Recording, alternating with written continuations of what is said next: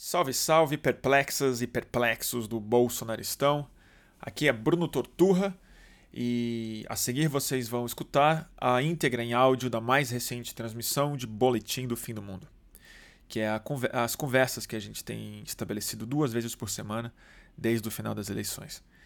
E essa transmissão foi realizada dia 27 de fevereiro, uma quarta-feira, do Rio de Janeiro. Explico um pouco o que eu estava fazendo lá na transmissão. E é, ela se deu depois de uma longa tarde em que eu escutei é, obsessivamente o depoimento do Michael Cohen, o ex-advogado do Donald Trump, ao Congresso. E foi um depoimento bombástico, muito esperado, e de fato foi um depoimento que revelou muita coisa. Não só é, de muitas coisas que o ex-advogado sabe sobre o presidente dos Estados Unidos, escândalos muito palpáveis e críveis, né? Mas algo que é mais invisível, que passa por trás do escândalo, mas que são as realidades muito paralelas e essa que os democratas, ou nem os democratas, que os é, repórteres, no fundo, vivem e os republicanos vivem.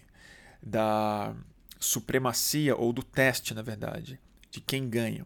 Se são os fatos, as instituições a organização política que se dá em torno da apuração e da responsabilização de crimes e de violações, ou quem vai ganhar essa briga são as narrativas. Uma forma de encadear fatos, nem sempre reais, mas às vezes reais, mas uma forma de encadeá-los dentro de uma história.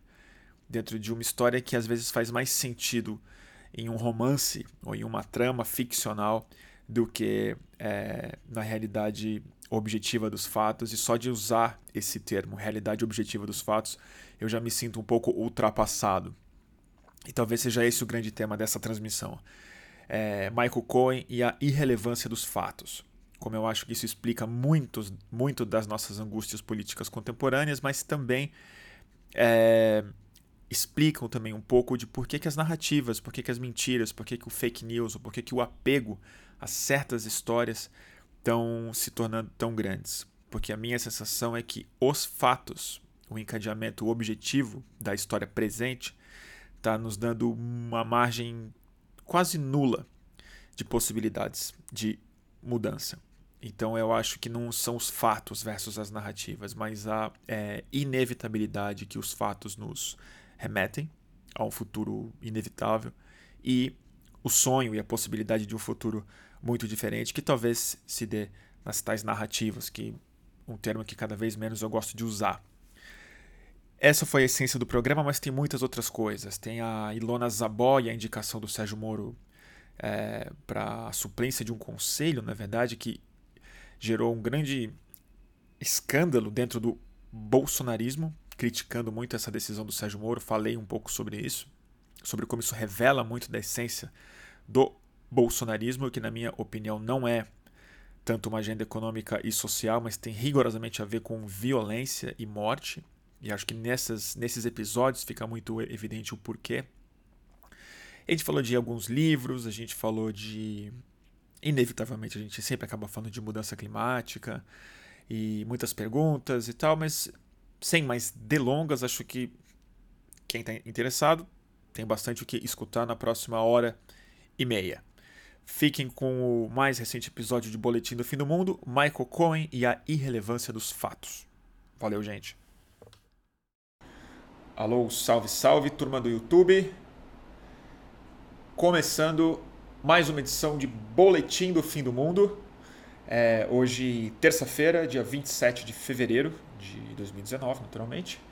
É, já estamos ao vivo no Instagram e peço a todo mundo que está nos assistindo no YouTube para avisar se está tudo bem, se está funcionando tudo direitinho, tá bom? Que às vezes não, às vezes o áudio fica ruim, alguma coisa a gente ainda tem tempo de corrigir, tá bom? É isso aí. É, funcionando? Pessoal falando que melhorou muito a luz e o cenário. Então, antes de começar a falação de hoje, porque é falação mesmo, né? Vai fazer o quê?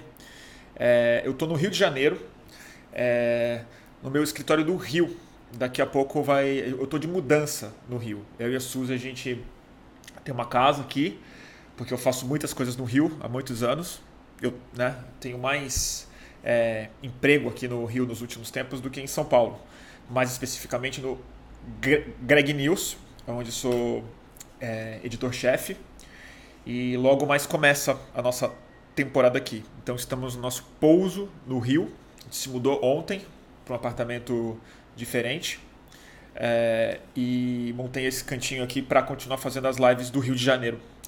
Então está começando uma. Já tinha alguns livros aqui, agora vamos puxar mais uns de São Paulo, montar um escritorinho do fluxo aqui com e não acabar com nossas programações de lives.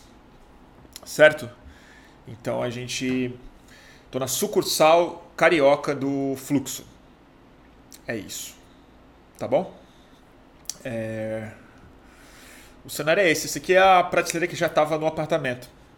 A gente só botou hoje os é, livros e um, um pano de cogumelo ali atrás para a decoração do nosso cenário. Tudo bom, turma? Então é isso. É... Que loucura, né?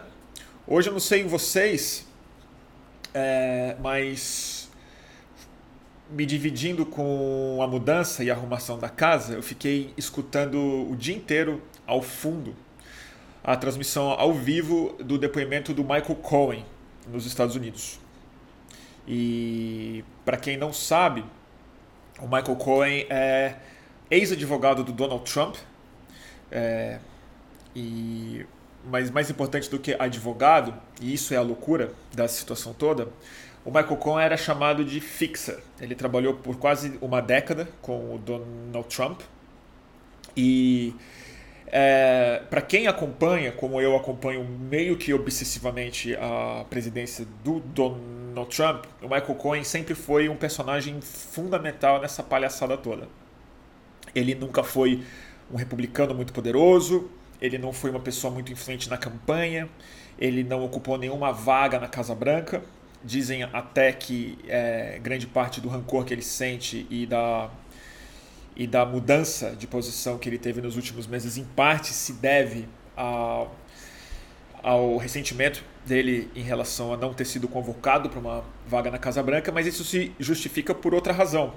Porque durante esses 10 anos em que ele trabalhou com o Donald Trump, ele foi um tipo de advogado da máfia, na verdade. Ele não é exatamente um advogado de uma corporação, de uma empresa.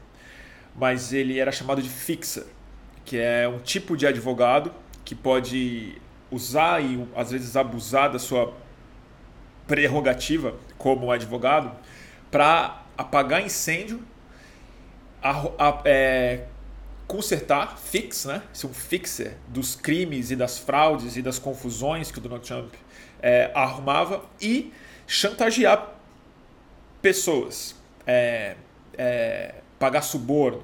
Né? O Michael Cohen é, estranhamente, ele sempre, foi, ele sempre foi sabido isso dele. Né?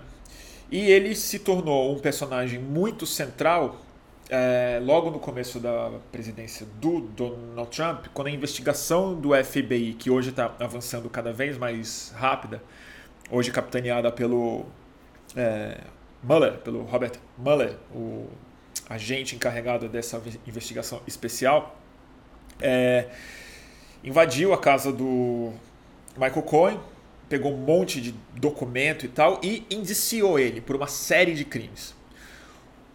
Um deles, que talvez tenha sido a coisa que botou ele na cadeia mesmo, e a partir de maio ele vai cumprir uma pena de alguns anos de cadeia, foi ter mentido sob juramento para o FBI, para o governo dos Estados Unidos, sobre é, as coisas que ele sabia em relação ao pagamento de o que eles chamam de hush money, né, que é um pagamento para calar a boca de uma testemunha, no caso a Stormy Daniels, que é a matriz de filme adulto, como eles dizem lá, né, é, com quem o Donald Trump teve um caso. E esse foi o primeiro grande escândalo sobre o qual ele é, mentiu. Mas a partir disso, o Michael Cohen, assim que ele foi indiciado, o Donald Trump não só abandonou ele, alguém que durante muitos anos era intrinsecamente ligado com a ocultação das fraudes que o Donald Trump cometia, não só como empresário, mas como organização mesmo, né? Isso é uma coisa que a gente vai falar um pouco hoje ainda. O Michael Cohen é, foi abandonado pelo Donald Trump, que começou a naturalmente xingar ele, como ele sempre faz, e questionar a credibilidade dele, como pessoa, como advogado, como. E aí ele teve o adjetivo crucial que ele chamou. Ele chamou ele de rato, que para quem vê filmes de máfia dos Estados Unidos, para quem viu muito Scorsese, para quem já viu Os Infiltrados e uma série de coisas, rato é o cagueta, né? O cara que comete o crime imperdoável dentro do crime, que é entregar o seu chefe ou os seus é, comparsas de quadrilha. E foi isso que o Michael Cohen fez em troca de um acordo com a procuradoria, que não é, isentou ele de cumprir alguma pena. Ele já foi é, condenado, mas parte da redução significativa de pena que ele teve tem com a, teve a ver com a colaboração que ele se prestou. E hoje, depois de muitos depoimentos para o distrito de Nova York, que é um dos lugares onde Donald Trump e a família dele está sendo investigada, a gente ainda não sabe em que dimensão, porque grande parte disso é, é em sigilo. O que a gente sabe é o que a imprensa, é, de maneira muito hábil lá, é, obtém através de fontes. Mas o fato é que hoje foi o primeiro grande depoimento do Michael Cohen público e no Congresso dos Estados Unidos. E mais importante do que isso, e foi por isso que ele foi intimado e teve tanto espaço para falar, porque é a primeira vez que depõe é, alguém desse calibre, com esse nível de informação e documentação que ele proveio hoje, é, depõe para um Congresso de maioria democrata, de maioria de oposição ao Donald Trump. Para quem assistiu, não sei quantos de vocês viram, foi muito impressionante é, o tudo foi impressionante e eu recomendo. Quem fala inglês, quem entende bem e, sabe um pouco da política dos Estados Unidos, vale a pena ver o depoimento inteiro. Demora muitas horas, mas é, é até um entretenimento interessante, dada a dimensão da coisa. Mas assim, eu acho que nunca houve eu, claro, eu não sou um grande especialista, mas eu realmente, pessoalmente, alguém que acompanha com alguma obsessão a política dos Estados Unidos desde que eu me entendo por gente, é, eu nunca vi um depoimento tão é, duro e direto e implicando o presidente em exercício dos Estados Unidos em tanta coisa. Não se compara com o tipo de acusação que chegou no Nixon, por exemplo, nos depoimentos que é, acabaram por pressionar o Nixon a renunciar, para não sofrer um impeachment. Né? Ele teve que renunciar. Ele escolheu essa, essa renúncia. E o Watergate, né, sempre há referência que se usa para um escândalo de potencial é, destituição de um presidente. Toda vez que tem alguma coisa, bota um gate no final porque ele é o caso arquetípico. A sensação que me deu hoje vendo é que talvez no futuro, talvez, e esse é o grande ponto dessa live, que a gente não sabe se isso vai dar em alguma coisa, mas talvez o caso do Donald Trump e o escândalo da Rússia e, e, dos subornos e da lavagem de dinheiro e de uma série de crimes que estão colocados lá, talvez esse vire o caso arquetípico no futuro, porque ele, sinceramente, é muito mais grave do que o que o Nixon fez. Muito mais grave. Para vocês terem uma ideia, o Michael Cohen começou o depoimento dele é, dizendo que o Donald Trump é um racista e enumerou frases e coisas que ele diz ter escutado gravíssimas, falando sobre negros, sobre presidentes negros, sobre serem burros, sobre uma série de coisas absolutamente é, racistas.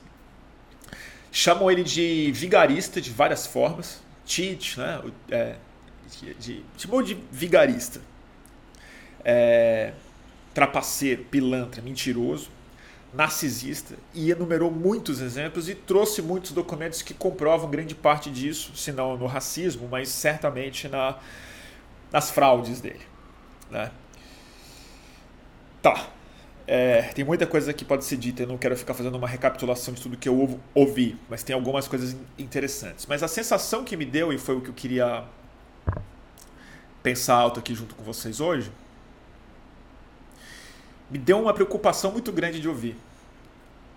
É, sobretudo em relação à postura dos republicanos, do partido da situação, do partido que apoia o Donald Trump e hoje fez um, não vou dizer que me surpreendo, porque não é para se surpreender com nada, mas tem virado uma regra na política hoje em dia no mundo que nada me surpreende, tudo me choca. Então eu fiquei chocado de ver o nível de vassalagem, o nível de é, desqualificação, melhor falando, de, do procedimento de investigação e da obviedade das provas e da e do nível da acusação e de como mil caminhos levam à conclusão idêntica de que o Donald Trump estava de alguma maneira comprometido com os interesses russos, que o Donald Trump cometeu fraude, mentiu para o público incontáveis vezes, né? Que está sendo um presidente da República que está governando em grande parte contra os interesses, inclusive militares e geopolíticos dos Estados Unidos. É, mas o que os republicanos fizeram o tempo inteiro não foi fazer, não questionaram o Michael Cohen em nada relacionado ao presidente. Nem para divergir, nem para falar sobre a fragilidade das provas ou de tentar achar uma contradição em termos do que estava sendo dito. Toda a estratégia e parecia um balé ensaiado, um entregava para o outro e passava para o líder falar e tal era para desqualificar a credibilidade do Michael Cohen como alguém que é um mentiroso patológico que está fazendo isso por interesse próprio e mais louco do que isso, que ele está fazendo tudo isso porque ele quer escrever um livro e ser alvo de um programa de TV. Ele quer vender a história dele quando ele sair da cadeia. Né? Isso é uma coisa bem impressionante. Os democratas, é, evidentemente, focando toda a sua artilharia sobre a implicação do presidente, mas sendo muito objetivo, inclusive em questionar a credibilidade do Michael Cohen, onde ela deve ser, de fato, é, colocada em é, dúvida, porque ele sempre foi um cara, ele sempre foi um especialista em picaretagem. Mas é isso que, de alguma maneira, o, o transforma de uma testemunha muito mais crível, porque agora, além de estar com data para entrar na cadeia, qualquer, qual, qualquer é, falsidade que ele tenha cometido no depoimento dele de hoje, que possa ser comprovada é, como mentira, ele perde os benefícios dele, pode ser convocado e pode ficar muito mais tempo na cadeia. Então, assim, é um depoimento extremamente crível. Ele bate com tudo que a gente já sabe sobre os vazamentos dessas investigações e falas públicas de outras pessoas envolvidas na campanha, inclusive, de pessoas que já prestaram seus depoimentos, deram entrevistas e tal. Mas o MLZP está falando aqui que é fisiologismo até a última gota. Para mim é mais grave do que fisiologismo. É isso que me deixou angustiado. Porque a minha angústia ela vem de uma sensação talvez pessimista demais, mas eu acho que esse é o grande teste que a gente vai ver nos próximos meses, porque agora a situação bateu num extremo real, agora já não é mais simulação, isso está colocado. Tem a chance disso não dar em nada tem a chance do Donald Trump simplesmente escapar disso. Do processo jurídico e político, do processo institucional desenhado para que esse tipo de coisa seja passível de punição, de cassação ou de responsabilização em qualquer nível da palavra real, quando chega nesse ponto de escândalo, como eu disse, muito mais grave do que o que o Nixon fez, ou do que o Collor fez, ou do que a Dilma não vou nem falar, porque foi impeachment ilegítimo mesmo, mas assim, a gente já viu políticos sofrerem consequências muito mais graves e densas, pesadas do que o que está colocado hoje. A sensação que me dá é de que o que está em xeque aqui é algo que me parece ser o mais relevante, o mais pertinente nessa questão toda de fake news, de desinformação, de é, que a gente tem falado. Talvez o mais importante não seja o fake news, não sejam as mentiras, nem a vontade das pessoas acreditarem nas mentiras, mas como que isso cresce no desequilíbrio de uma outra realidade, que é os fatos não têm mais força. Mesmo para quem acredita neles. Os fatos, de alguma maneira, isso dá para transcender em muitos outros aspectos. Muitos outros aspectos. Mas os fatos parecem que estão se tornando irrelevantes.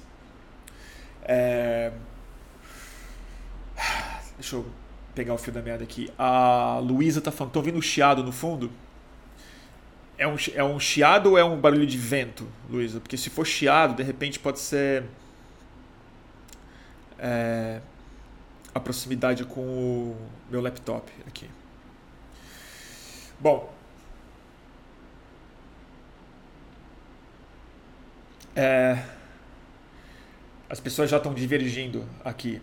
É, que é crível e provável que não dê em nada, não acredito que ele escape e tudo mais. O ponto, para mim, a gente pode voltar a falar do Donald Trump bastante, porque eu passei o dia, o dia pensando nele mesmo.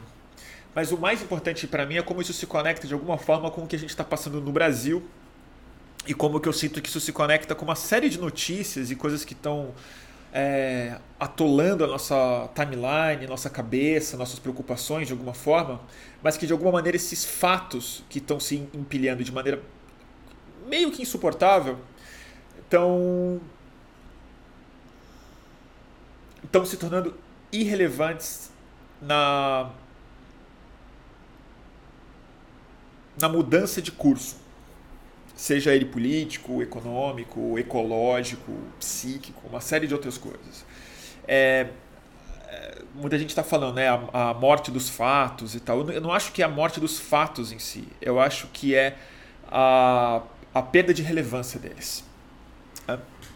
E aí, assim, tudo isso para quem quiser assistir o depoimento mas projetar isso de qualquer forma no bolsonarismo, na forma como o PSL tem se comunicado, na forma como o Maduro tem se comunicado, na forma como a questão humanitária, entre grandes aspas, está sendo comunicada no mundo, na forma como a esquerda está falando para o seu público, como certa parte da mídia é, muito centrada em opinião e tal tem se comunicado, é uma das palavras que eu mais usei alguns anos atrás. É, de maneira acrítica.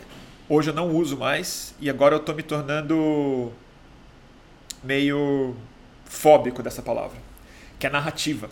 Né?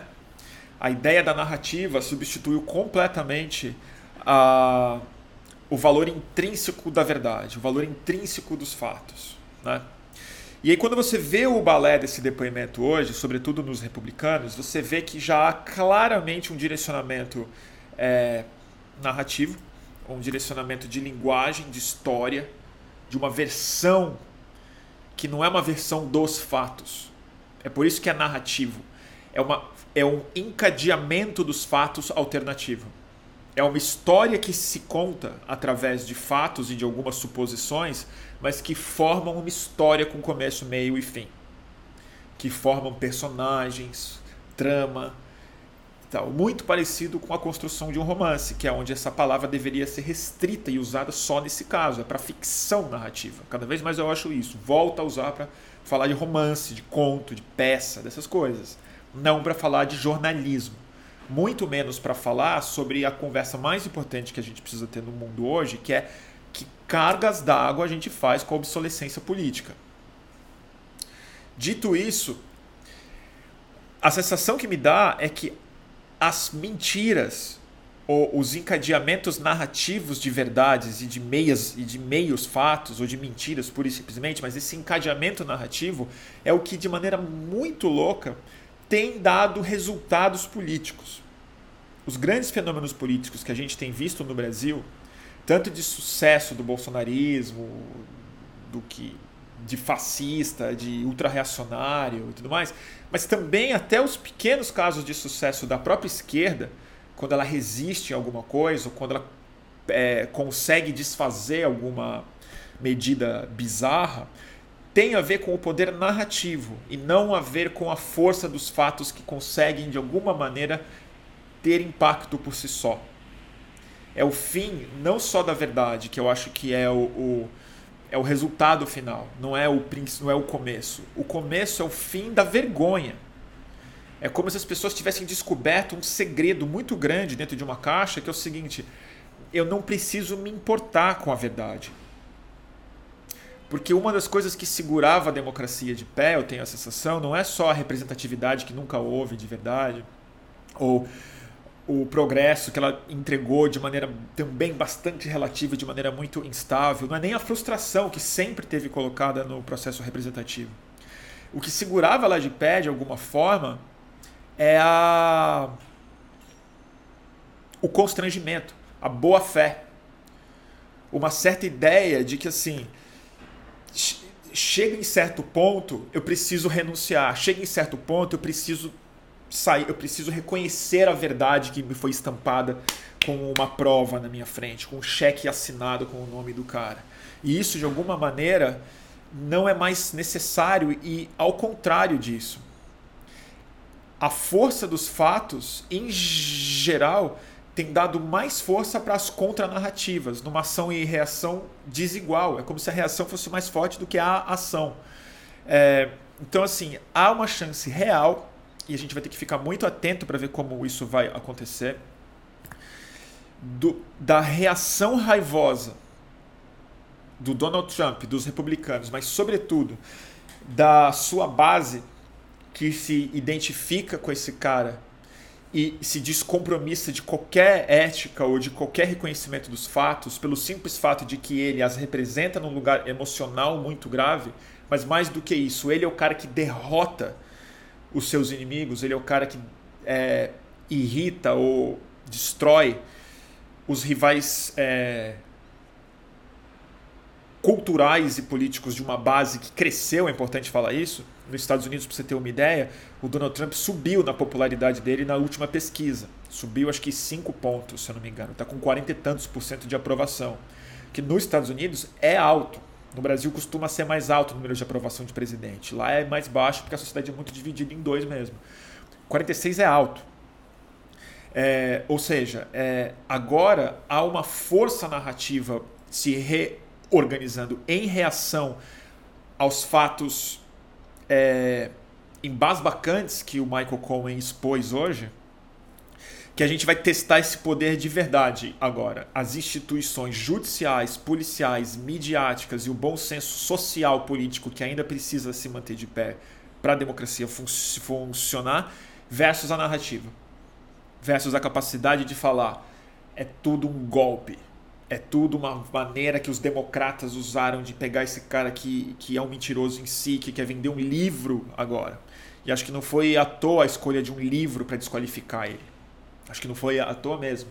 Acho que isso tudo é fruto de muita pesquisa bem feita e de uma intuição muito violenta dos republicanos de é, deslegitimarem, inclusive, a produção de bibliografia sobre esses anos porque são nesses anais históricos que estão sendo produzidos em tempo real nos Estados Unidos, muito livro sobre os bastidores da campanha, da máfia, da Casa Branca, da, de tudo mais sendo produzido em tempo real, é você esvaziar a relevância disso no presente e talvez no futuro próximo, porque ninguém quer estar, tá, de novo, usando a aspa mais gasta do mundo, do lado errado da história. Então você já vai deslegitimando a própria história enquanto ela acontece. E eu acho que isso acontece no Brasil de maneira muito sensível também. Talvez não tão consciente quanto dos Estados Unidos, porque ela, nisso eles também são mais organizados na produção de narrativa, e a gente sentiu isso hoje na, na, na coordenação do discurso republicano nesse, nessa, nesse depoimento. Mas no Brasil a gente sente isso de maneira palpável em mil exemplos pensando alto aqui, só hoje, assim, a, a Joyce Hasselman ascendeu para a líder do governo na Câmara. Você quer demonstração mais tangível do poder da narrativa sobre a realidade? Uma pessoa que se fez como personagem midiática, primeiro com plágio e em seguida com fraude mesmo, é, que se tornou uma deputada baseada em alucinações, né?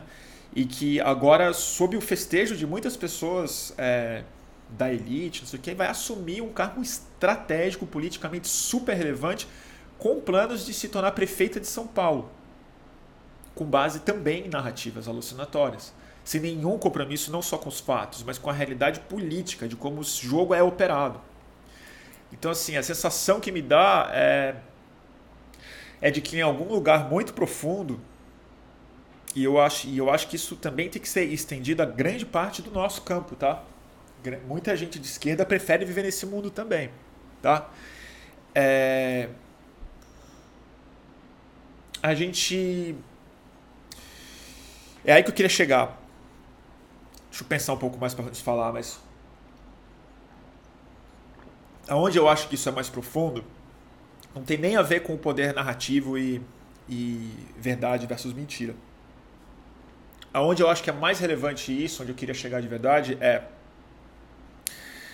a realidade, o mundo que os fatos é, ilustram de alguma forma.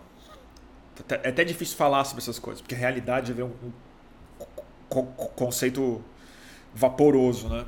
Mas assim, os fatos, o mundo real, a política como ela é, as possibilidades dadas dentro da economia, o, a realidade climática do mundo, as notícias checadas, os fatos comprovados, independente de como vocês o entendam, mas essa questão, existem fatos, ainda existe a, a objetividade, lá é possível. É, esses fatos, eles estão representando um mundo, a minha sensação, de possibilidades cada vez mais restritas. O mundo dos fatos não está dando margem para se supor um mundo diferente. É quase como se a realidade, o mundo dos fatos, eles estão fazendo a gente intuir, ou às vezes perceber de verdade, que a gente está no mundo da inevitabilidade. A gente já não está no mundo em disputa de verdade. Ele está colocando a gente na sensação de uma correnteza em que a gente já passou do evento horizonte do buraco negro. A partir daqui é uma seta só. A partir daqui o futuro já está escrito. A sensação que eu tenho no século XXI é um pouco essa, de que os fatos estão é, é, atrofiando absolutamente o espaço da mudança, o espaço da transformação.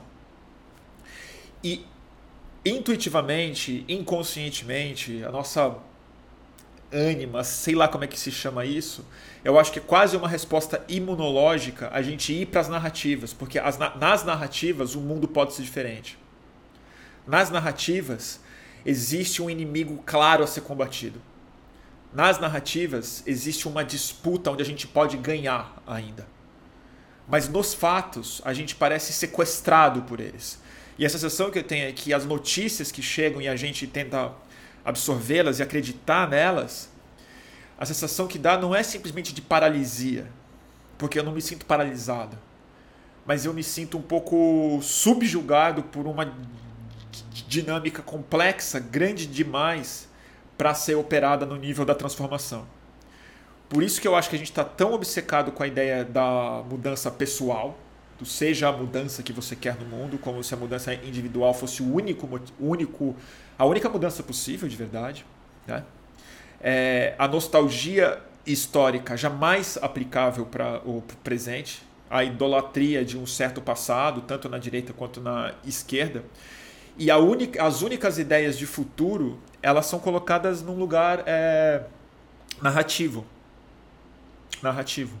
Porque se você olhar as pessoas que estão que estão analisando logicamente o encadeamento do curso político das é, coisas, sobretudo na questão da mudança climática e na relação dela com a economia e a política, é, todas as pessoas são unânimes, estão falando assim: o que a gente precisa é de uma mudança absolutamente radical.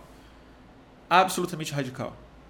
Muito além de uma revolução, porque uma revolução é a quebra do sistema, é a troca dos grupos que mandam e não mandam. Não é disso que a gente está falando. A gente está falando de uma. É quase uma revolução ao contrário, porque significa uma gestão, uma revolução de gestão e de racionalidade, de controle e de bom senso e de sorte e de cooperação em nível que nunca houve. E a sensação que dá é que é o seguinte: o, o, o, a restrição das possibilidades é tão pequena que só sobra o caminho da ficção. Só sobra o caminho da ficção. Claro, nos Estados Unidos ainda existe, sobretudo no caso do Donald Trump, um caminho claro institucional de como isso pode ser resolvido. De como esse cara pode ser de fato removido e processado criminalmente pelos crimes que ele de fato cometeu. Não é um processo revolucionário nem complexo, ele existe institucionalmente. Mas a energia que move a disputa narrativa, eu acho que tem a ver com isso, com essa restrição das possibilidades quase de imaginação que a gente tem sobre, sobre o nosso futuro. É essa, sensação, é a sensação que me dá.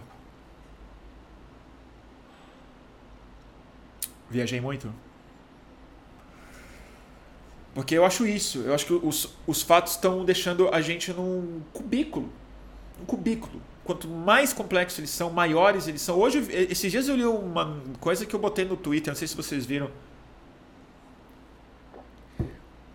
A mudança climática, se ela continuar dentro dos modelos que estão colocados, quer dizer, sem a curva que a gente não fez, né? É, durante esse século, as nuvens, um tipo de nuvem alta e muito importante na atmosfera vão desaparecer. A gente vai erradicar certos tipos de nuvens, estratocúmulos. E aí, só a extinção desse tipo de nuvem gera um feedback muito positivo, positivo para o pro processo, extremamente negativo para a biologia, que é quanto mais esquenta, menos nuvem tem. Quanto menos nuvem tem, mais esquenta, vice-versa e tal o aquecimento extra que isso colocaria no mundo, extra, é de 8 graus a mais, a mais do que os 6 que podem esquentar até o final do século.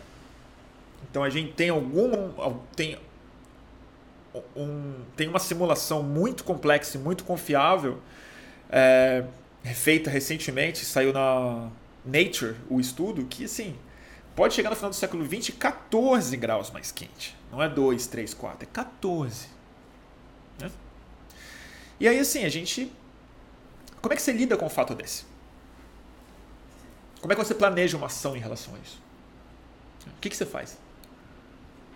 Quando cada avião que você pega, cada coisa que você come, cada é, roupa sintética que você coloca é, é corresponsável por isso tudo. O que, que você faz? Eu não sei. Tá certo?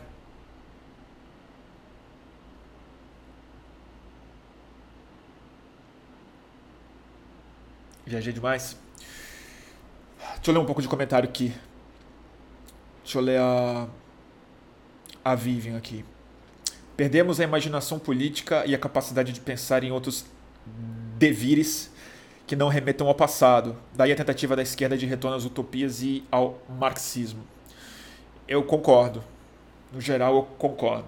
Apesar de eu achar que a análise marxista ela tem se tornado cada vez mais relevante para a compreensão do estado do para a elucidação do problema do capitalismo e o atual estado dele, eu realmente eu não consigo achar ressonância na visão marxista revolucionária ou para o futuro.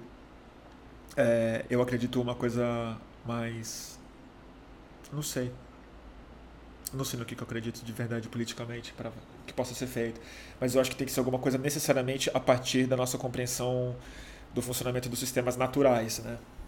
Eu acho que origem das espécies e toda a ecologia, toda a biologia evolutiva tem que ser compreendida de maneira econômica também e sistêmica. Não na luta pelo, pela sobrevivência através do mais adaptado ou do mais forte, mas da interdependência e da conclusão óbvia de que tudo que está vivo é primo né? E a partir daí a gente tocaria o pau. Mas eu não sei. Uh, vamos ver aqui. Deixa eu ler um pouco mais de comentário. Deixa eu ler mais um no Instagram, a gente vai pro YouTube.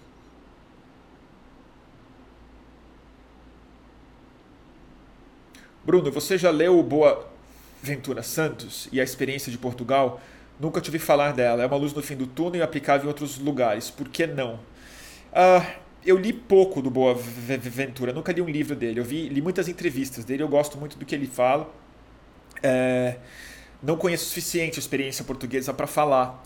Eu acho que o grande acerto português, o que eu vou falar é óbvio. É, e eu acho que ele é um caminho não para resolver o problema número um do mundo, que é. Que para mim tem a ver com hiper, hiperinformação e crise, e crise climática, mas é, é o fato de que a austeridade econômica foi repelida lá. Então, o motor principal da ascensão do ressentimento, como motor de manipulação política e de voto, no fim das contas, ele não se, ele não se dá. Porque existe é muito racismo e xenofobia e tudo isso, mas é muito mais difícil você é, fomentar isso numa sociedade quando você de fato põe um Estado que consegue transmitir algum tipo de segurança econômica para as pessoas, que o Estado está lá para te ajudar caso você precise.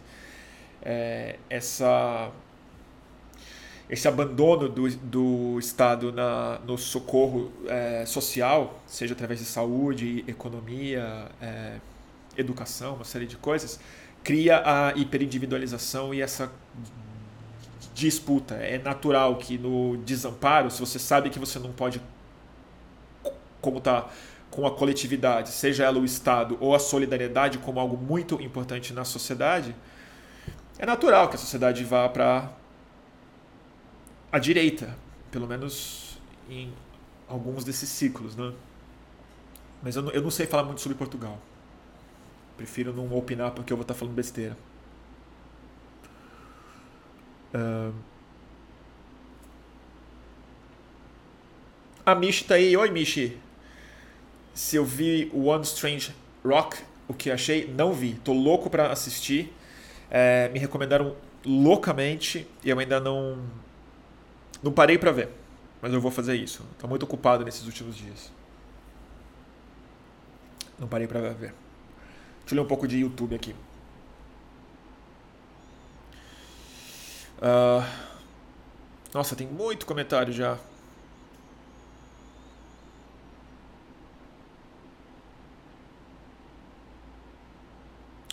Bruno, o Davi Pereira está colocando. Bruno, poderia falar sobre o suposto envolvimento do Assange com o Roger Stone que o Cohen falou? Poderia. Ai, ai. Para mim é muito, muito duro falar do tamanho do bode que eu sinto do Assange hoje. Porque eu vou te falar, ele foi o meu. Tipo ídolo mesmo. O Assange foi um cara que eu. É, eu tenho até uma história eu mandei uma camiseta pro Assange, do Brasil, camisa da seleção do Brasil, escrito Julian atrás, camisa vintage da seleção.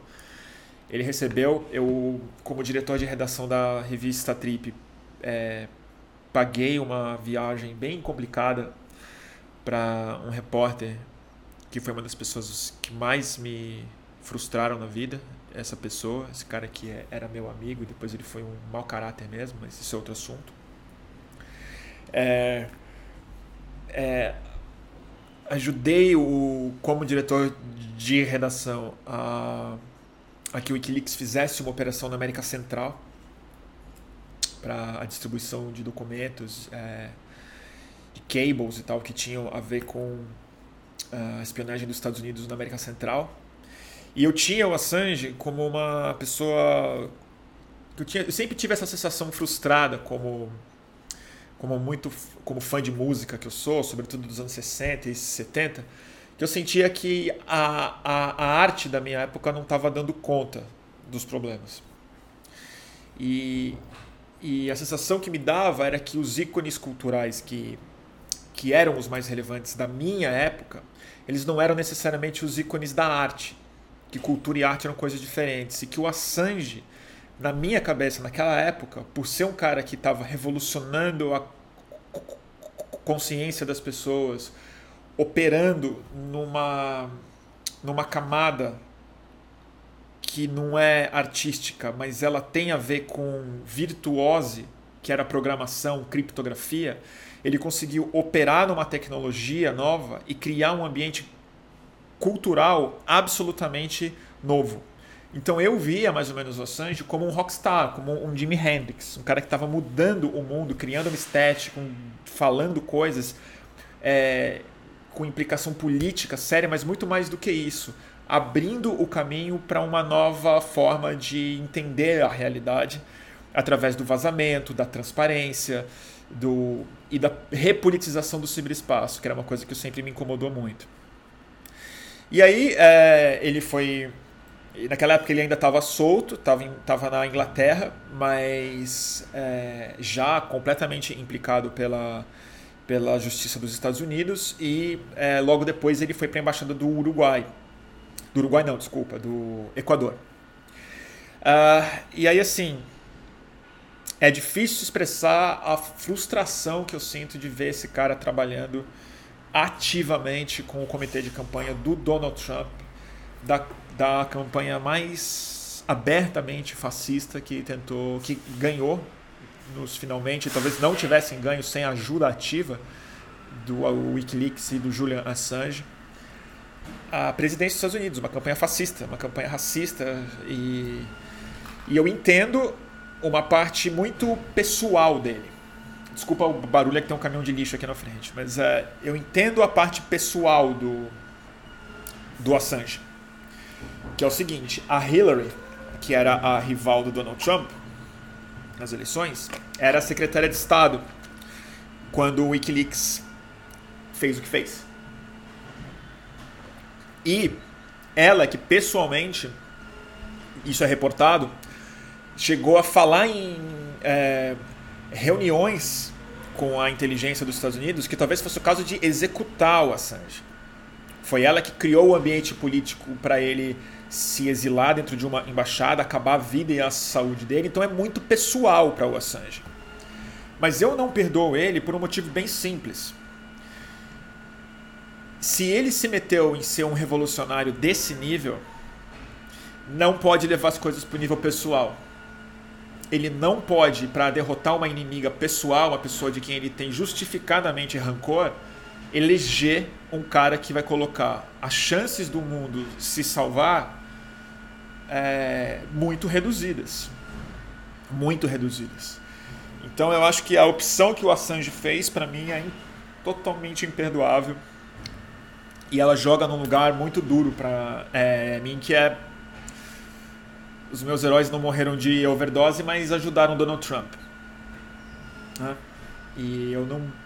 Eu vejo algumas pessoas que eu admiro muito ainda, mas eu acho que a gente não conseguiu substituir ícones tecnológicos, é, ícones tecnológicos com, e políticos e culturais com o impacto que o Julian Assange teve em 2011, 2010 para cá.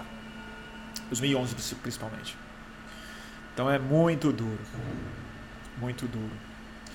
É, o é, eu sei que ele tem uma desculpa lá, que é no fundo é só para prejudicar a força dos Estados Unidos, mas eu não caio nessa, porque assim prejudicar o que, cara pálida? Os caras estão trocando o arsenal nuclear, estão desfazendo o acordo de não proliferação. Donald Trump hoje, isso é outra coisa que não foi falado. Donald Trump hoje estava com Kim Jong Un, cara elogiando Kim Jong-un. Então, assim, eu acho que é tudo uma desculpa esfarrapada do Assange para. Ou eu discordo absolutamente. Acho que qualquer pessoa que colaborou nesse nível com uma figura nefasta como o Roger Stone e os filhos do Donald Trump uh, não, não não vai ter a minha minha insignificante compreensão.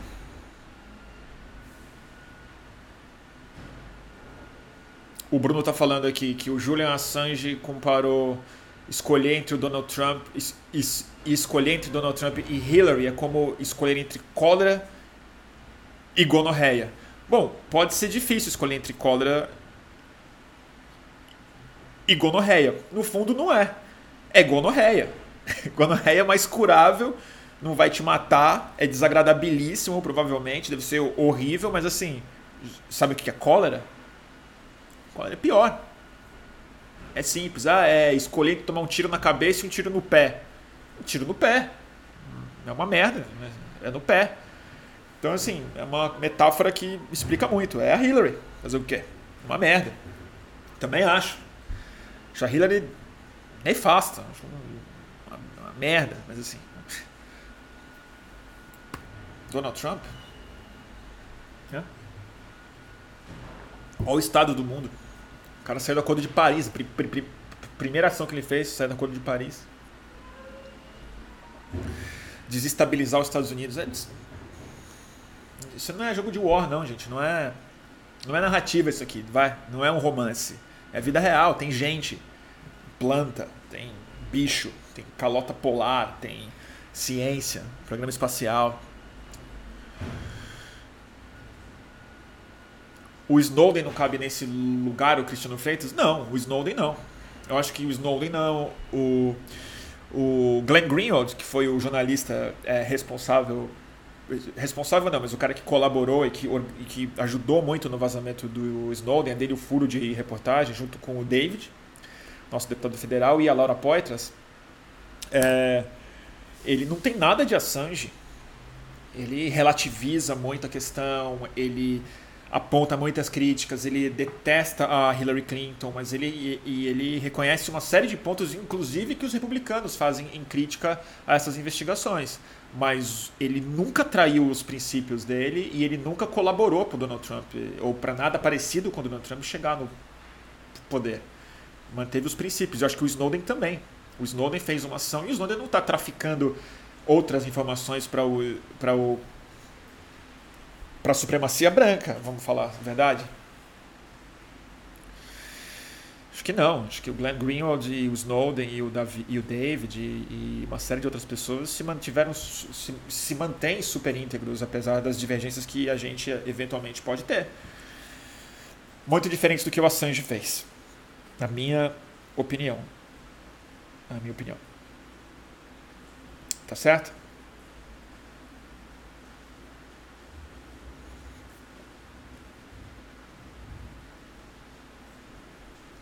Ah, alguém está perguntando onde fica disponível a versão em áudio. Eu ponho no SoundCloud do Estúdio Fluxo.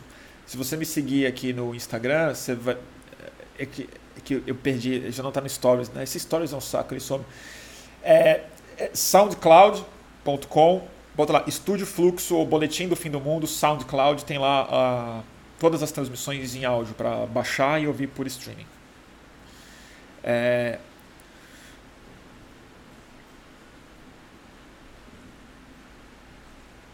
assisti Risk, não assisti o Eduardo. O que, que é esse Risk, Eduardo?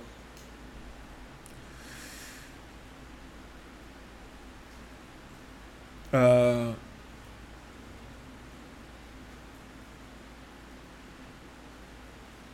Em Risk eu já não era mais fã do Assange, o Eduardo tá falando. Ah, eu não assisti, preciso ver. Eu sempre defendi muito o Assange, ele, ele sempre foi um, um cara que eu admirava profundamente. Tá certo? Vamos ver aqui. Ah, da Laura Poitras. Ai, não vi, pode crer. Eu queria muito ver esse filme. Não vi. Quero ver. Se eu assistir Frost vs Nixon, assisti. É o Wilson. E aí, Wilson? Tudo bem, meu? Assisti. Uh,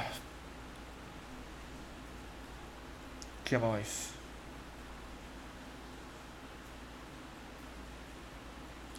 Bruno, você sabe do rolê da Rússia ameaçando apontar míssil para os Estados Unidos só para fazer você mais desesperado? Não sei não. Não sei.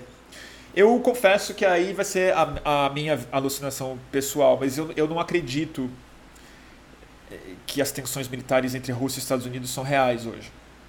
Eu acho que os dois governo, sobretudo pela relação do Donald Trump com o Putin é, e a defesa enfática do Partido Republicano sobre o fim das investigações do envolvimento da Rússia nas eleições, é, eu acho que a tensão militar entre os dois países que pode eventualmente ser colocada é a encenação.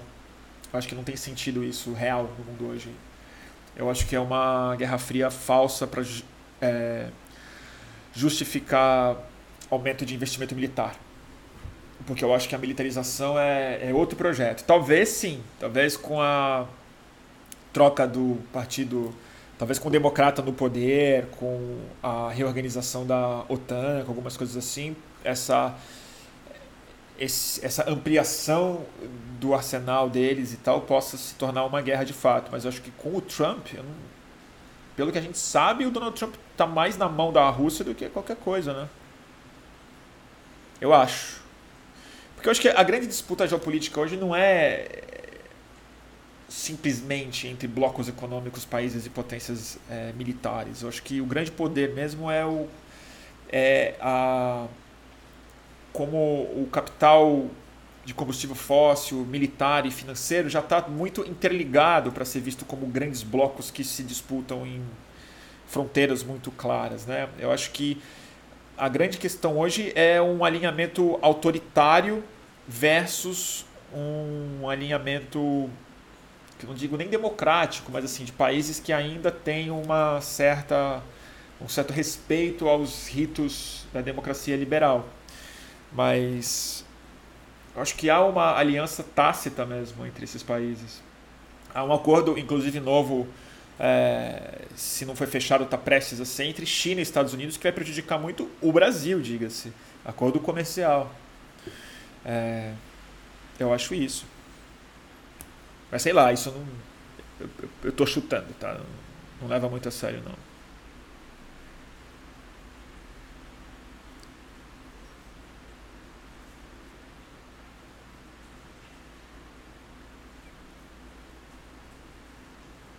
Tá bom?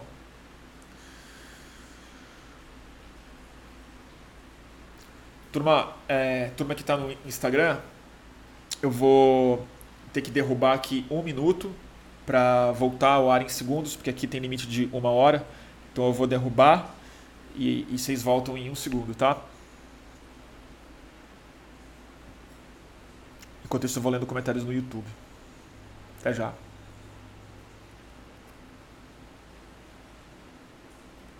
Salvei. Me dá um minuto só, turma.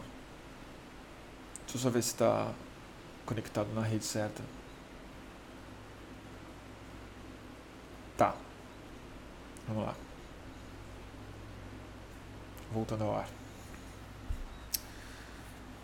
Salve turma do Instagram.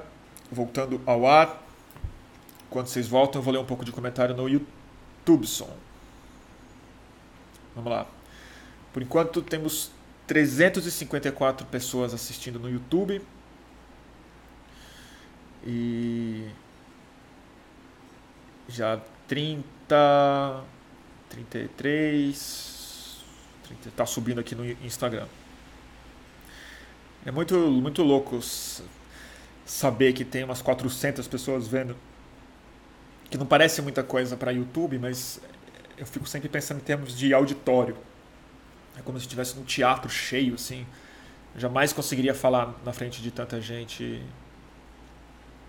pelo menos sem gaguejar, quanto mais pensar alto. Tentar perguntar mais uma vez a Daniela Faria. Já leu Big Tech, Bruno? Ainda não li. Está na minha pilha de livros, a editora Ubu me enviou generosamente. Ainda não li, por isso que ainda não comentei sobre ele, não, não o recomendei, mas estou muito interessado. Eu já li entrevistas do Eugene. Eugene, eu não sei como é que fala o nome dele. Estou é, muito interessado em ler, acho que tem muito a ver com as coisas que eu estou preocupado, né? Ah, tá mudando muito o foco, alguém está falando aqui. Deixa eu ver. Deixa eu regular aqui o foco, peraí. Como é que faz? Não sei. Ih, gente, não sei fazer.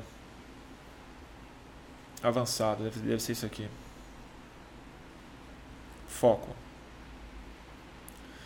Tá focado? Fala se tá focado. Se tá focado, vai ficar bom. Tá bom?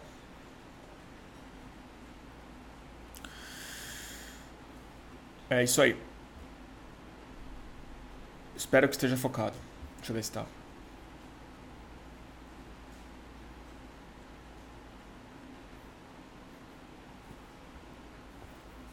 Então tá.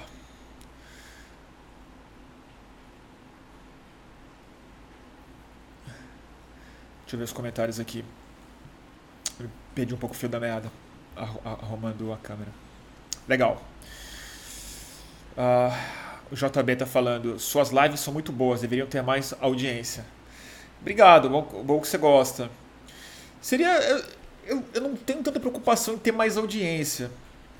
Às vezes eu fico feliz quando dá um pouco mais de audiência, mas quando dá muito mais eu fico meio preocupado, porque toda vez que espalha muito, começa a dar problema, começa a ser mal compreendido, vem o hater e tal, e às vezes eu prefiro manter o manter um, um, número saudável de pessoas vendo e tal. E, e, acho que o tamanho delas também afasta uma audiência maior, né? Mas é, é mas é, é, louco ver que não é um número alto, mas as pessoas. Eu sempre encontro alguém na rua que, que vê, que já viu e tal. É meio, meio estranho. Parece, parece que é mais gente que vê no fim das contas. É estranho. Vamos ver, o que mais? O que mais vocês querem conversar?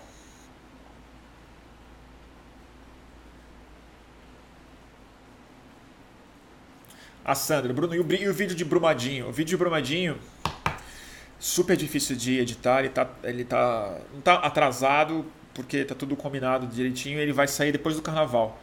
Porque a gente sentiu que o ciclo de notícias, não sei o que, já tá esfriando, já tá esvaziando. O carnaval as pessoas estão completamente em função disso. Eu sinto pelo retorno das coisas, é, eu tenho algum feeling de rede e tudo mais. Então a gente vai soltar logo depois do carnaval e vai ser uma semana especial. Eu vou fazer soltar o vídeo, é, algumas entrevistas, não na íntegra, mas as entrevistas maiores separadas que eu fiz. É, e a gente vai fazer duas lives durante a semana sobre mineração em Brumadinho com convidados especiais. Então a gente vai retomar o assunto em profundidade. Tá bom?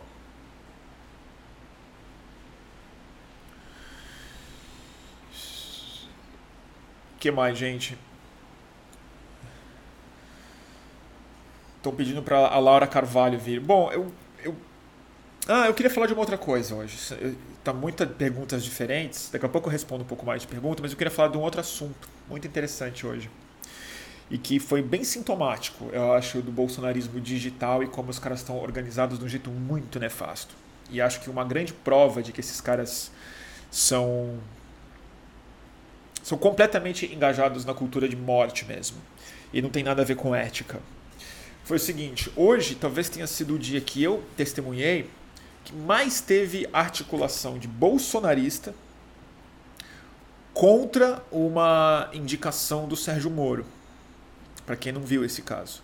Teve, uma, teve realmente assim, uma avalanche, hashtag, meme, chamando de absurdo, intolerável, acusando mesmo o Sérgio Moro, e aí já com um monte de fake news e, e meias verdades e mentiras também, é, sobre a indicação que o Sérgio Moro deu, e nem é de cargo, tá? É como suplente de um conselho de segurança pública e peniten sistema penitenciário, que é a Ilona Zabó. A Ilona Zabó é uma pesquisadora, especialista em segurança pública, é, fundadora e diretora do Instituto Igarapé. Eu conheço a Ilona pessoalmente, é, respeito muito ela. E é, ela foi indicada como suplente pelo Sérgio Moro. Pelo, e seria muito. Seria uma indicação positiva se ela fosse presidente de algum cargo, fosse diretora ou presidente de alguma instituição, ou ter um cargo de fato no ministério, eu ia achar, eu ia achar muito estranho ela aceitar mas eu ia achar muito positivo ser ela, porque ela é de fato uma pessoa é, muito séria e muito, muito racional, muito avançada na, nas questões de segurança pública, sobretudo em sistema penitenciário, política de drogas, homicídios e, enfim, segurança pública. Mas a indicação da Ilona insuflou o MBL, uma robozada e uma galera que respondeu rapidamente, veja bem, a uma suplência de um conselho. Quando você compara isso com a falta de reação, com o silêncio, às vezes sepulcral, ou a passação de pano para coisas extremamente graves, como escândalos de corrupção verdadeiro, como execução sumária, como alinhamento com milícia, como fundamentalismo religioso, como doutrinação nas escolas, uma série de outras coisas. Dessa vez, o bolsonarismo se articulou em termos duros, demandando a remoção de uma pessoa de uma suplência. Quando? Quando teve a ver com uma pessoa cujo histórico dela é simplesmente é, humanista. Porque a Ilona, isso é importante de falar, e eu vou falar aqui porque eu conheço ela e eu fiz parte de um dos grupos que ela fundou há alguns anos, em 2012, talvez antes, não sei, que era a Rede Pense Livre. A Rede Pense Livre, ela acabou que esfriou e se desarticulou de alguma forma, mas há muitos anos ela foi uma rede de jovens é, lideranças, como ele chamava, apesar de eu não me não achar que eu me eu caibo nesse termo, mas a questão é jornalistas, ativistas, pesquisadores, professores, economistas e tal, gente de vários aspectos que foram articulados em torno de uma rede apadrinhada pelo FHC, que iria apresentar uma plataforma de legalização das drogas, uma nova política de drogas no Brasil. Não era nem legalização, era por uma nova política de drogas no Brasil. E a Ilona fundou isso. E eu conheço a Ilona, já conversei com ela, com ela muitas vezes. E a Ilona, é, na eleição de 2014, ela estava junto com o, é, com o Aécio. Hoje ela é muito próxima do Luciano Huck grande parte do campo dos, da segurança pública mais de esquerda ficou muito magoado com ela por essas aproximações políticas e tudo mais, mas ela é uma pessoa de índole e de respeitabilidade, de compromisso ético, na minha opinião, impecáveis. Se alguém acha que ela está com a direita, se isso for o que está colocado em termos de segurança pública do Luciano Huck, vamos dizer, tá ótimo, tá ótimo porque ela é uma pessoa realmente comprometida com direitos humanos, com uma política racional de segurança pública, e tem uma série de coisas que ela já disse e, e falou e tal que eu discordo absolutamente, mesmo. Mas o fato é, é insuspeito do ponto de vista da racionalidade dela. Isso é uma coisa. E foi em cima dessa pessoa, de uma pessoa que está alinhada, que estava alinhada com o PSDB que é amiga de economistas de um campo político hoje muito mais ligado ao é, liberalismo econômico do que da, do campo da própria esquerda e que foi linchada de algum jeito, né? Não gosto de usar esse termo fácil, mas assim, foi atacada e, e foi quando o bolsonarismo reagiu ao Bolsonaro. Bem revelador, bem revelador que no fundo não é direita, por simplesmente, que esses caras são, né? Tem uma coisa que é, que é, é, é um culto à violência mesmo. Porque a primeira pessoa que eles tomaram um susto não foi a, não foi a, não foi a Damares. Não foi a Damares, aquela fanática, incapaz, ridícula. Foi uma pessoa racional. Uma pessoa que tem um argumento liberal sobre a segurança pública. Né? um argumento econômico, um argumento de direitos humanos, um argumento racional. Muito, muito doido. Então é é puxado. Então isso eu achei muito revelador. Não achei interessante. Quando eu vi que estavam reagindo, eu falei, nossa, indicaram a Ilona para a Secretaria Nacional de drogas para algum posto no Ministério da Justiça. Não, é suplência de um conselho.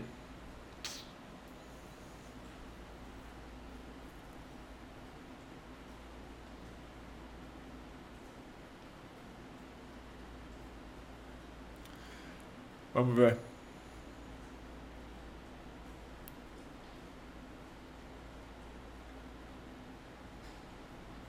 Certo, gente?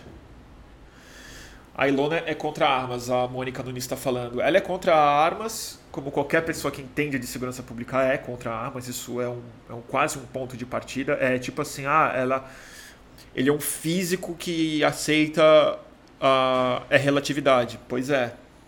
é uma, um especialista em segurança pública é contra armas. É,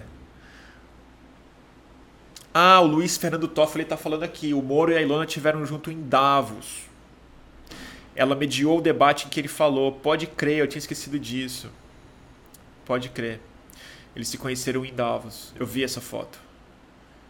Foi uma das fotos que eu fiquei meio chateado com ela. Eu falei, ah, Ilona, com o Moro, fala sério.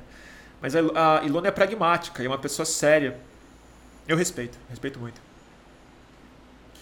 E ela não é só contra armas, ela é favorável a uma mudança substancial na política de drogas no país. É isso que ela é. E, e esse trabalho que ela fez foi um trabalho muito importante de é, aproximação de setores da sociedade, e econômicos e políticos que em geral não, não eram dados a, esse, a essa conscientização. Ilona Zabó. Pode crer, Toffoli. Eu tinha esquecido disso. Foi aí que devem ter trocado uma ideia. Mas enfim, é uma suplência, né, Toffoli? Que loucura, cara. Mas enfim, o mais importante era só para isso. Era para era pontuar que nessas horas, para mim, a essência do bolsonarismo se revela mais nitidamente. Que, que ela tem mais do que a ideologia de direita, econômica, que está lá, que está colocada, mas para mim a coisa mais reveladora ela é a, o tesão que essa turma tem em violência e morte. É impressionante. Quando alguém se coloca frontalmente contra a cultura da violência e da morte, essa pessoa é atacada loucamente. Pois é, pois é, pois é. Dá para trazer ela para falar aqui? A Ilona, a Taesp? Pode ser, eu vou convidar a Ilona, preciso ver se ela topa. Mas a gente já conversou muitas vezes, eu, eu, eu gosto muito dela. Ela sempre me convida para os lançamentos de é, livro que ela faz, quando dá eu vou. Ela escreveu alguns livros já. Um sobre drogas. O Toffoli está me perguntando de novo. Você assistiu o documentário da Netflix sobre o terra, os terraplanistas? Cara, não. Eu estou adiando ver isso. Eu quase vi ontem, mas eu não. Eu, eu sei que eu preciso de estômago para assistir, porque eu acho que se eu assistir eu não vou passar bem. Mas eu estou muito interessado em ver. Eu estou muito. Certamente a coisa da Terra plana explica muita coisa. Explica muita coisa.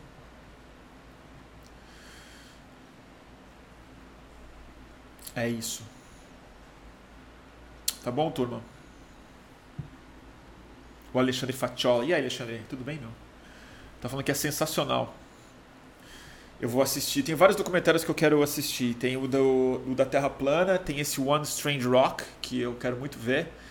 Tem o da. Um que eu comecei a ver, mas tive que parar, que é o da Ruth uh, Bader Ginsburg, o RBG que é a juíza da Suprema Corte, que é a pessoa que menos pode falecer no mundo para o Donald Trump não indicar outra pessoa. Ela está doente, muito velhinha. E foi uma peça fundamental no avanço da, do feminismo na esfera judicial nos Estados Unidos. Comecei a ver, não terminei.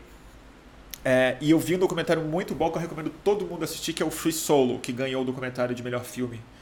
No... É, é sensacional. O que, que esse cara fez, meu. O Alex Honnold. Tem esses documentários que eu vi. E vi a favorita também. O, o filme, esse fim de semana eu vi, eu gostei bastante.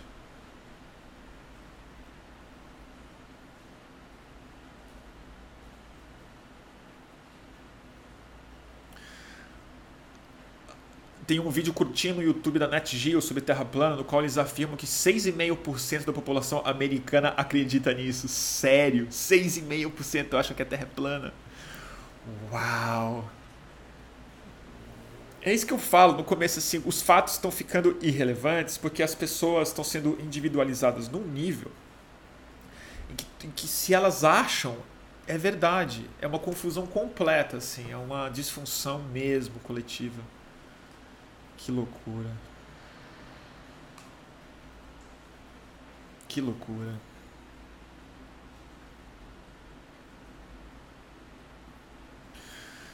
Vamos lá. Puta! Alguém me perguntou. O presidente Zé de Abreu. Eu mal vi, gente. Eu mal vi. Achei engraçado, achei engraçado. É... Mas já tá uma treta, né? Tá uma treta entre pessoas que falam que a esquerda não pode festejar o Zé de Abreu porque ele foi super escroto com o PSOL, com não sei o que, ele é machista e tal. Eu confesso que eu não acompanhei muitas polêmicas em torno do Zé. Mas eu acho uma piada. Uma piada válida, né? Ele é, ele é ator, gente. Ele, ele a pessoa tá falando que ele tem que fazer uma turnê agora de ônibus e tal. Eu acho ótimo. Mas sei lá, né? É tudo tão patético no Brasil mesmo, cara. A gente já tá nesse estado que, que se conecta com, com o tema mesmo, né? A gente tá vivendo no, na narrativa da narrativa da narrativa. Então, nada melhor do que um ator para se autoproclamar presidente da República. Ainda mais um ator global, né? Mas sei lá, eu acho que ele já me xingou bastante algumas vezes o Zé de Abreu. Mas ele me segue, já me retweetou também, mas vezes a gente nos conhece. Sei lá. Tá bom? É uma piada boa, né?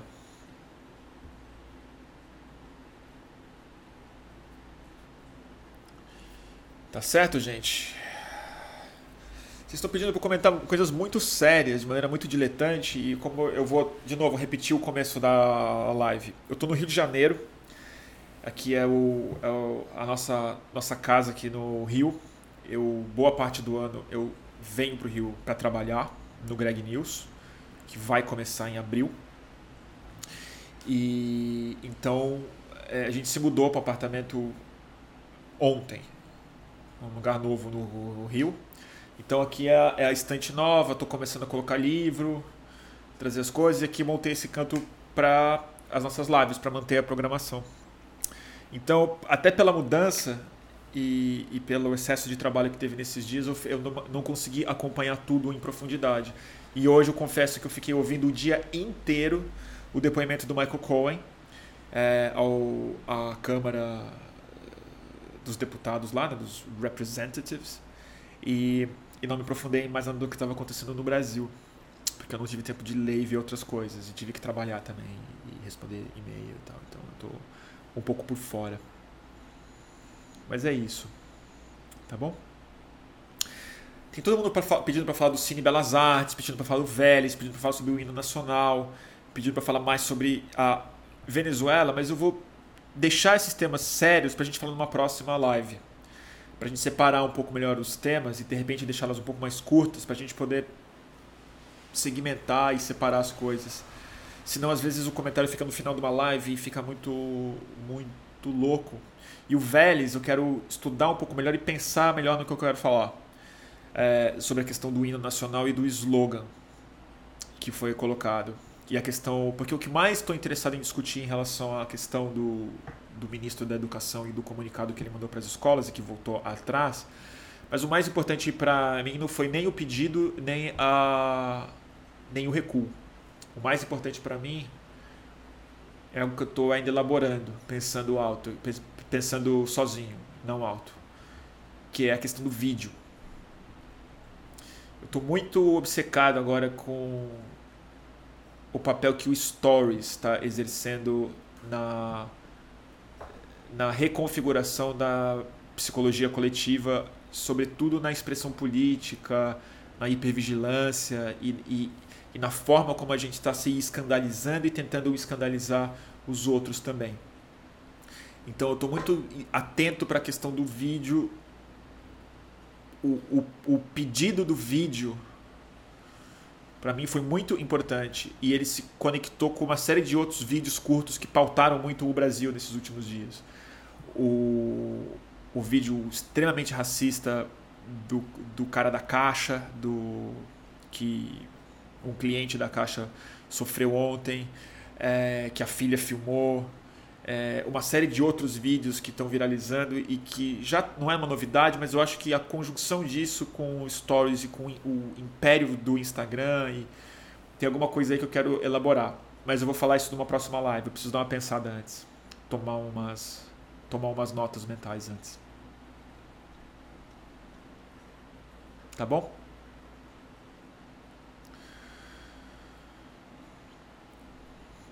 Não houve recuo, né? Você está falando?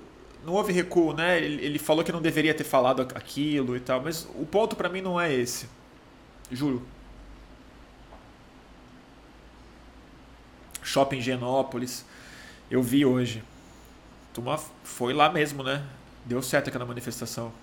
O Douglas Belchior, né? Grande Douglas. Mas eu vou, eu quero convidar o Douglas para uma live, então eu não vou falar sobre isso. Eu fui na manifestação na qual o Douglas quase foi preso, tomou uma prensa da polícia lá na frente do Extra. Ele ajudou a organizar esse esse protesto dentro do shopping Higienópolis. E ele é um cara muito interessante, candidato a deputado, meu candidato. E eu vou convidar ele para uma live assim que eu botar o pé em São Paulo. Tomara que ele. O André está perguntando: o WhatsApp não é maior e mais influente do que o Instagram? É, mas o Instagram ele é, ele é, ele é a rede pública, né? Eu acho que existe uma diferença entre a rede privada que o Instagram é, representa, que o WhatsApp representa, que ele é profundo, organiza, é, radicaliza de algum jeito, mas o Instagram ele tem a ver com a expressão pública e com as coisas que viralizam aos olhos de todos, né? E eu acho que ele está tomando uma hegemonia o Instagram. E acho que isso tem dimensões muito sérias para a saúde política e psíquica, caso isso se consolide nos próximos tempos. E eu acho que vai se consolidar. É, é diferente do WhatsApp. O WhatsApp ele é o subterrâneo, o Instagram ele é a superfície visível e por isso que ele é um fenômeno mais ah, não digo mais relevante, nem mais influente, mas para mim mais interessante.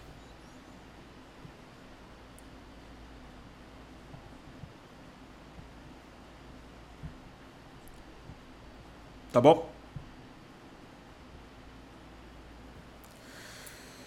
Turma, eu vou encaminhando para o final já. Eu estou tentando não fazer é, não fazer lives muito compridas, mais porque eu acho que enfim cansa todo mundo muito tempo e é, eu prefiro fazer mais lives com os assuntos mais organizados é, e estou pensando em mudar um pouco as lives, de repente fazer blocos, fazer uns, uma forma mais clipável depois, de editar, botar trechos no ar e tal depois, para ver se a gente organiza melhor a, a, o conteúdo que está sendo produzido aqui.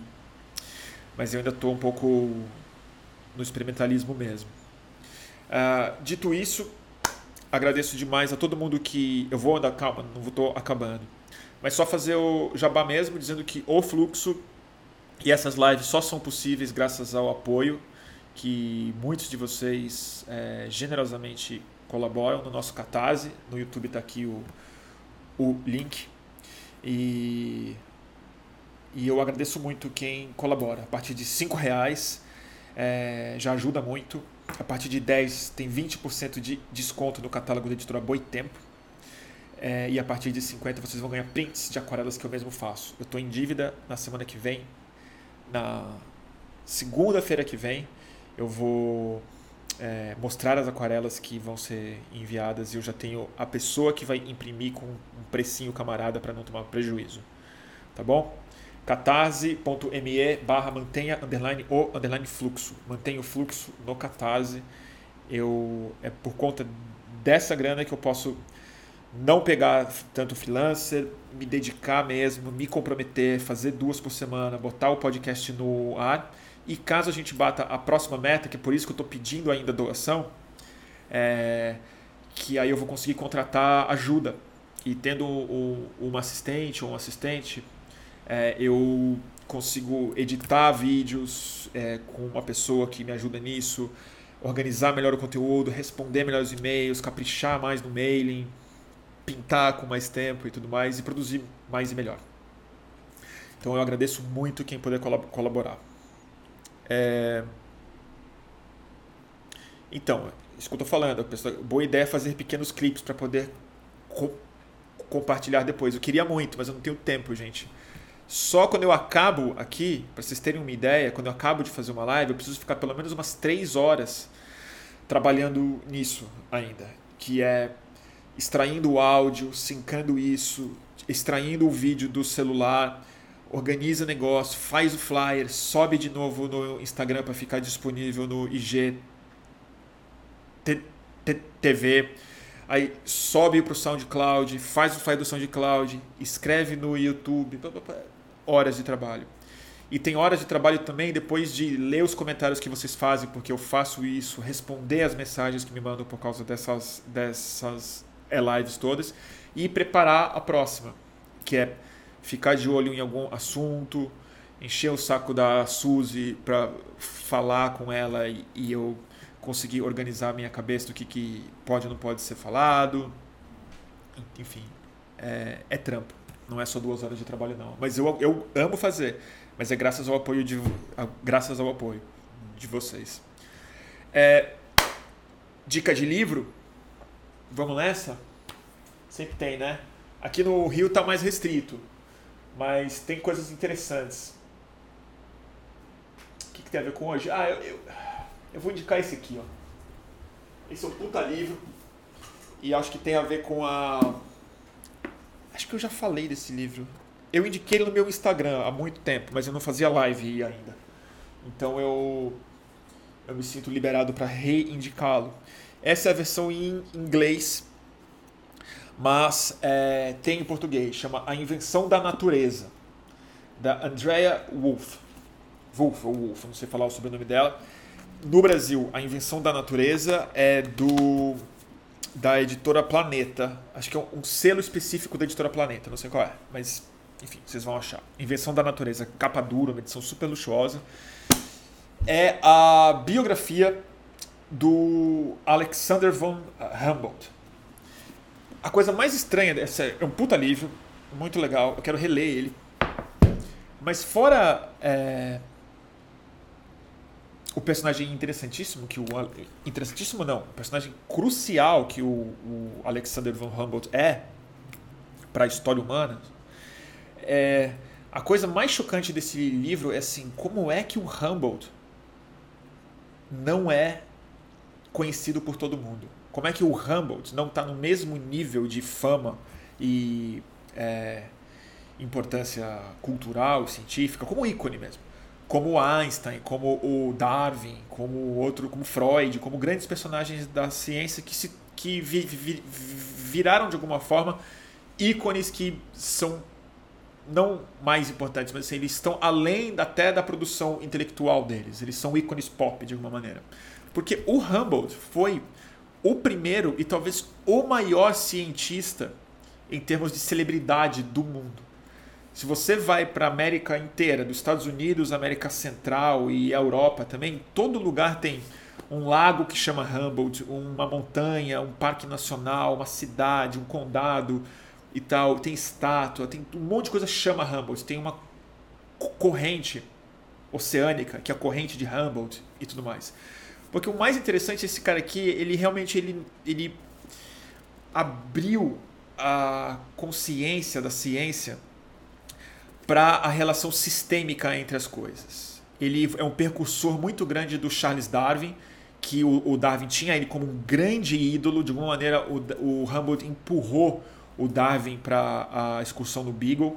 É, é, ele intuiu uma série de outras coisas, mas sobretudo ele intuiu a interdependência da natureza e ele intuiu uma questão que eu acho que é a única coisa que vai poder nos salvar como paradigma científico no século XXI, que ele intuiu no século XIX, desapareceu no século XX graças ao sucesso da ciência hiperespecífica, como física quântica, a biologia de genes e tudo mais, como a fragmentação do conhecimento mas que é a desfragmentação do conhecimento e a tentativa de uma compreensão sistêmica da natureza. A não separação entre a física, a química e a biologia. A não separação da consciência, da visão é, estética e da visão objetiva e tudo mais. E um cara que desbravou a América do Sul e inaugurou para o mundo é, a meteorologia, a ciência do clima, a, a, identificação de inúmeras espécies, o avanço das pesquisas, da astronomia, da geologia e uma vida de aventuras. E a incrível influência que ele teve em gente como Darwin, como o. O. O Thoreau, o Bolívar, Simão Bolívar era um grande admirador do Humboldt, conversaram muito e tal. É um abolicionista de primeira ordem. Então eu recomendo muito esse livro daqui. É, eu acho que esse é o tipo de pensamento conectando com o começo dessa live, que é o antídoto principal para essa escassez de imaginação que a gente tem em relação aos problemas é, dos fatos hoje em dia. Então recomendo muito A Invenção da Natureza, de Andrea Wolff, Alexander von Humboldt's New World, O Novo Mundo de Alexander von Humboldt, A Invenção da Natureza. Best-seller nos Estados Unidos. Fenomenal. Tá bom, turma? Que mais? E tem uma turma que tá. É... Ah, o Gomes Diego tá perguntando. Eu já falei sobre isso, Gomes Diego, sobre a Ilona. Depois você. Depois você revê. E a última pergunta, que eu acho super relevante, é. A e a Amanita veio para o Rio, a minha cachorrinha. Eu volto para São Paulo toda semana, gente. Eu não vou ficar no Rio mudado para cá. Eu vou e volto. Mas esse ano eu vou trazer bastante a Amanita para cá. É que é difícil trazer cachorro no avião. E, e não venho de carro, porque eu não tenho carta de motorista nem carro. Mas a, a, a Manita virá para cá mais esse ano. Eu vou ter que descolar uma daquelas autorizações de dependência emocional para voar com ela. O que não é mentira. É, não é picaretagem. Não é que eu surto se ela não estiver no é, avião. Mas eu dependo emocionalmente dela, com certeza. Sem ela eu fico super mais triste. Então eu vou tentar trazê-la bem mais esse ano para cá. Mas é difícil, dá muita saudade. Mas eu volto toda, toda semana, então não se preocupa. Tá bom? É isso, turma. O Wilson tá perguntando de filmes. Eu já falei nos filmes que eu gostei, né? Free, Free Solo é, do, o, do, o documentário sobre o Alex Ronald, que escalou o El Capitão na unha, e ao mesmo tempo é uma história de amor super interessante, bonita. Eu achei o filme mereceu o Oscar, apesar de não ter visto os outros documentários. Gostei da Favorita, achei um filme bom. Fiquei bem ligado no Favorita. Achei que a atriz mereceu aquele Oscar dela. É, e e que mais de filme. Acho que é isso. Tá bom? Então tá, turma. Agradeço demais a audiência de vocês. A gente essa semana volta com mais uma live, provavelmente na sexta-feira antes do carnaval. E eu ficaria no carnaval inteiro em São Paulo. Vou fazer lives. De repente a gente faz uma live especial de carnaval, né? Eu não eu amo que tem carnaval, amo que as pessoas vão nos blocos, acho demais ver e acompanhar eu não gosto de pular carnaval. Eu não, me conecto no bloco, não consigo me divertir, muito calor, tudo cheiro de xixi e tal. Fico super feliz que as pessoas se divertem, eu não sou contra, mas eu, eu fico recolhido na minha casa, tirando atraso de livros, filmes, trabalho e, e, e cachorro. Tá bom? Essa live vai ficar disponível no SoundCloud a partir de amanhã, SoundCloud do Estúdio Fluxo, é, e no YouTube e no IGTV, na minha conta Instagram, Torturra. Tá bom, turma? Obrigado.